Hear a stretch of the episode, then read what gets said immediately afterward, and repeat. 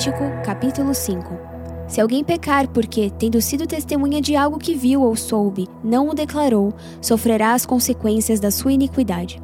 Se alguém tocar qualquer coisa impura, seja um cadáver de animal selvagem, ou de animal do rebanho, ou de uma das pequenas criaturas que povoam a terra, ainda que não tenha consciência disso, ele se tornará impuro e será culpado. Se alguém tocar impureza humana, qualquer coisa que o torne impuro, sem ter consciência disso, quando souber, será culpado. Se alguém impensadamente jurar fazer algo bom ou mal, em qualquer assunto que alguém possa jurar descuidadamente, ainda que não tenha consciência disso, quando souber, será culpado. Quando alguém for culpado de qualquer dessas coisas, confessará em que pecou, e pelo pecado que cometeu, trará ao Senhor uma ovelha ou uma cabra do rebanho como oferta de reparação, e em favor dele o sacerdote fará propiciação pelo pecado. Se não tiver recursos para oferecer uma ovelha, trará pela culpa do seu pecado duas rolinhas ou dois pombinhos ao Senhor um como oferta pelo pecado e o outro como holocausto.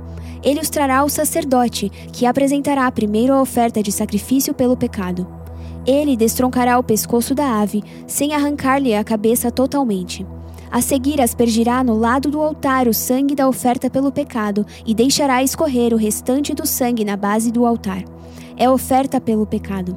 O sacerdote então oferecerá a outra ave como holocausto, de acordo com a forma prescrita, e fará propiciação em favor dele pelo pecado que cometeu, e ele será perdoado. Se, contudo, não tiver recursos para oferecer duas rolinhas ou dois pombinhos, trará como oferta pelo pecado um jarro da melhor farinha como oferta pelo pecado.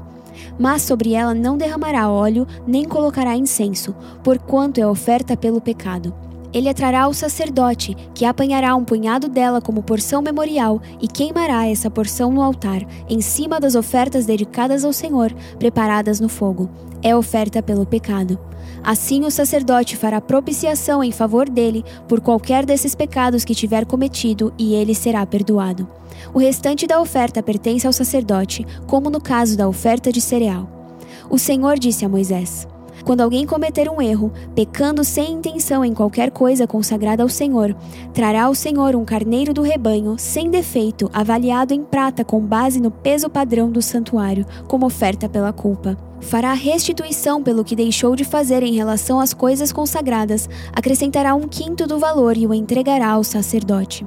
Este fará propiciação por ele com o carneiro da oferta pela culpa, e ele será perdoado. Se alguém pecar, fazendo o que é proibido em qualquer dos mandamentos do Senhor, ainda que não o saiba, será culpado e sofrerá as consequências da sua iniquidade. Do rebanho ele trará ao sacerdote um carneiro, sem defeito e devidamente avaliado, como oferta pela culpa. Assim, o sacerdote fará propiciação em favor dele pelo erro que cometeu sem intenção, e ele será perdoado. É oferta pela culpa, pois com certeza tornou-se culpado perante o Senhor.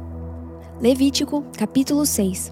Disse ainda o Senhor a Moisés: Se alguém pecar, cometendo um erro contra o Senhor, enganando o seu próximo no que diz respeito a algo que lhe foi confiado, ou deixado como penhor, ou roubado, ou se lhe extorquir algo, ou se achar algum bem perdido e mentir a respeito disso, ou se jurar falsamente a respeito de qualquer coisa, cometendo pecado, quando assim pecar, tornando-se por isso culpado, terá que devolver o que roubou ou tomou mediante extorsão, ou o que lhe foi confiado, ou os bens perdidos que achou, ou qualquer coisa sobre a qual tenha jurado falsamente. Fará restituição plena, acrescentará a isso um quinto do valor e dará tudo ao proprietário no dia em que apresentar a sua oferta pela culpa. E por sua culpa trará ao sacerdote uma oferta dedicada ao Senhor, um carneiro do rebanho, sem defeito e devidamente avaliado. Dessa forma, o sacerdote fará propiciação por ele perante o Senhor, e ele será perdoado de qualquer dessas coisas que fez e que o tornou culpado. O Senhor disse a Moisés: Dê este mandamento a Arão e a seus filhos, a regulamentação acerca do holocausto. Ele terá que ficar queimando até de manhã sobre as brasas do altar, onde o fogo terá que ser mantido aceso. O sacerdote vestirá suas roupas de linho e os calções de linho por baixo, retirará as cinzas do holocausto que o fogo consumiu no altar e as colocará ao lado do altar. Depois trocará de roupa e levará as cinzas para fora do acampamento, a um lugar cerimonialmente puro. Mantenha-se aceso o fogo no altar, não deve ser apagado. Toda manhã o sacerdote acrescentará lenha, arrumará o holocausto sobre o fogo e queimará sobre ele a gordura das ofertas de comunhão. Mantenha-se o fogo continuamente aceso no altar, não deve ser apagado. Esta é a regulamentação da oferta de cereal. Os filhos de Arão a apresentarão ao Senhor em frente do altar. O sacerdote apanhará um punhado da melhor farinha com óleo, juntamente com todo o incenso que está sobre a oferta de cereal, e queimará no altar a porção memorial como aroma agradável ao Senhor. Arão e seus filhos comerão o restante da oferta, mas deverão comê-lo sem fermento e em lugar sagrado, no pátio da tenda do encontro. Essa oferta não será assada com fermento. Eu as dei a eles como porção das ofertas feitas a mim com fogo.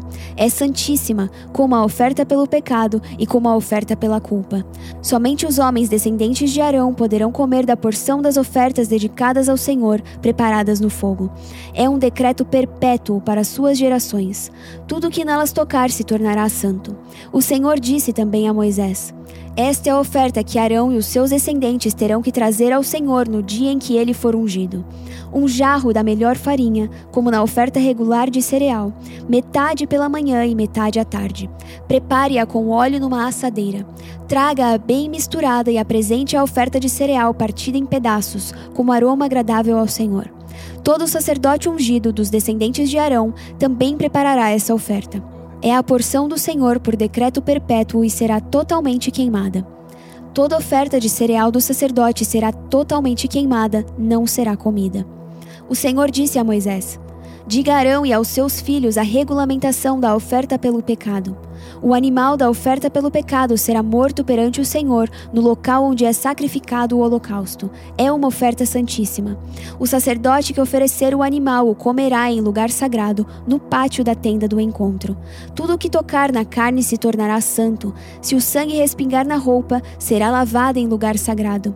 A vasilha de barro em que a carne for cozida deverá ser quebrada. Mas, se for cozida numa vasilha de bronze, a vasilha deverá ser esfregada e enxaguada com água. Somente os homens da família dos sacerdotes poderão comê-la. É uma oferta santíssima. Mas toda oferta pelo pecado, cujo sangue for trazido para a tenda do encontro para propiciação no lugar santo, não será comida, terá que ser queimada. Provérbios capítulo 21 O coração do rei é como um rio controlado pelo Senhor. Ele o dirige para onde quer. Todos os caminhos do homem lhe parecem justos, mas o Senhor pesa o coração. Fazer o que é justo e certo é mais aceitável ao Senhor do que oferecer sacrifícios. A vida de pecado dos ímpios se vê no olhar orgulhoso e no coração arrogante. Os planos bem elaborados levam à fartura, mas o apressado sempre acaba na miséria. A fortuna obtida com língua mentirosa é ilusão fugídia e armadilha mortal. A violência dos ímpios os arrastará, pois recusam-se a agir corretamente. O caminho do culpado é tortuoso, mas a conduta do inocente é reta.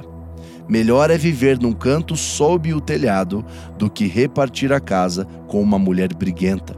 O desejo do perverso é fazer o mal, ele não tem dó do próximo. Quando o zombador é castigado, o inexperiente obtém sabedoria. Quando o sábio recebe instrução, obtém conhecimento. O justo observa a casa dos ímpios e os faz cair na desgraça. Quem fecha os ouvidos ao clamor dos pobres também clamará e não terá resposta. O presente que se faz em segredo acalma a ira, e o suborno oferecido às ocultas apazigua a maior fúria. Quando se faz justiça, o justo se alegra, mas os malfeitores se apavoram. Quem se afasta do caminho da sensatez repousará na companhia dos mortos. Quem se entrega aos prazeres passará necessidade. Quem se apega ao vinho e ao azeite jamais será rico.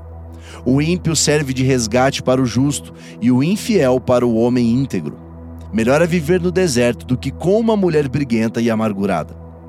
Na casa do sábio há comida e azeite armazenados, mas o tolo devora tudo o que pode. Quem segue a justiça e a lealdade encontra vida, justiça e honra. O sábio conquista a cidade dos valentes e derruba a fortaleza em que eles confiam. Quem é cuidadoso no que fala evita muito sofrimento. O vaidoso e arrogante chama-se zombador, ele age com extremo orgulho. O preguiçoso morre de tanto desejar e de nunca pôr as mãos no trabalho. O dia inteiro ele deseja mais e mais, enquanto o justo reparte sem cessar. O sacrifício dos ímpios já por si é detestável, tanto mais quando oferecido com más intenções. A testemunha falsa perecerá, mas o testemunho do homem bem informado permanecerá. O ímpio mostra no rosto a sua arrogância, mas o justo mantém em ordem o seu caminho. Não há sabedoria alguma, nem discernimento algum, nem plano algum que possa opor-se ao Senhor. Prepara-se o cavalo para o dia da batalha, mas o Senhor é quem dá a vitória. Mateus capítulo 9, versículo 18. Falava ele ainda quando um dos dirigentes da sinagoga chegou. Ajoelhou-se diante dele e disse: Minha filha acaba de morrer. Vem e impõe a tua mão sobre ela, e ela viverá. Jesus levantou-se e foi com ele, e também os seus discípulos. Nisso, uma mulher que havia 12 anos vinha sofrendo de hemorragia, chegou por trás dele e tocou na borda do seu manto, pois dizia a si mesma: Se eu tão somente tocar em seu manto, ficarei curada. Voltando-se, Jesus a viu e disse: Ânimo, filha, a sua fé a curou. E desde aquele instante a mulher ficou curada. Quando ele chegou à casa do dirigente da sinagoga e viu os flautistas e a multidão agitada, disse: Saiam, a menina não está morta, mas dorme. Todos começaram a rir dele. Depois que a multidão se afastou, ele entrou e tomou a menina pela mão, e ela se levantou. A notícia deste acontecimento espalhou-se por toda aquela região. Saindo Jesus dali, dois cegos seguiram clamando: Filho de Davi, tem misericórdia de nós. Entrando ele em casa, os cegos se aproximaram e ele lhes perguntou: Vocês creem que eu sou capaz de fazer isso? Eles responderam: Sim, Senhor. E ele, tocando nos olhos deles, disse: Que lhe seja feito segundo a fé que vocês têm. E a visão deles foi restaurada. Então Jesus os advertiu severamente: Cuidem para que ninguém saiba disso. Eles, porém, saíram e espalharam a notícia por toda aquela região. Enquanto eles se retiravam, foi levado a Jesus um homem endemoninhado que não podia falar. Quando o demônio foi expulso, o mudo começou a falar. A multidão ficou admirada e disse: Nunca se viu nada parecido em Israel. Mas os fariseus diziam: É pelo príncipe dos demônios que ele expulsa demônios. Jesus ia passando por todas as cidades e povoados, ensinando nas sinagogas, pregando as boas novas do reino e curando todas as enfermidades e doenças. Ao ver as multidões, teve compaixão delas, porque estavam aflitas e desamparadas, como ovelhas sem pastor. Então disse aos seus discípulos: a colheita é grande, mas os trabalhadores são poucos. Peçam, pois, ao Senhor da colheita que envie trabalhadores para a sua colheita. Olá, eu sou o pastor Lucas. Vamos orar. Senhor Deus, nós cremos por mais consciência da nossa vida pecaminosa, mas que já foi tudo pago lá na cruz. Mas por isso nós queremos pedir perdão pelos nossos pecados e agradecemos que Jesus já pagou por tudo na cruz. Pedimos também por sabedoria para lidar com todas as circunstâncias da vida e pedimos especificamente por compaixão em nossas vidas, para que perdidos, sofridos sejam alcançados pelo teu reino. Em nome de Jesus. Amém.